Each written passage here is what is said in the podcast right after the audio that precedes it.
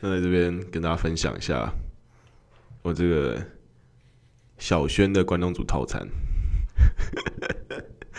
好，那最重要的呢，我不多说，没有什么好赞的，就是米血糕。那米血糕有很多挑法，你要先转一转，然后看它是不是泡太久散掉。那种天那种生意不好的店，它的米血糕就是散的。那你觉得这样我就不买了吗？没有，我转一转它散掉了，那我就拿一支别的没散掉的，然后来卖。然后要挤一支米血糕呢，要挤两包的关东煮酱。对，所以米血糕是一个必买的项目。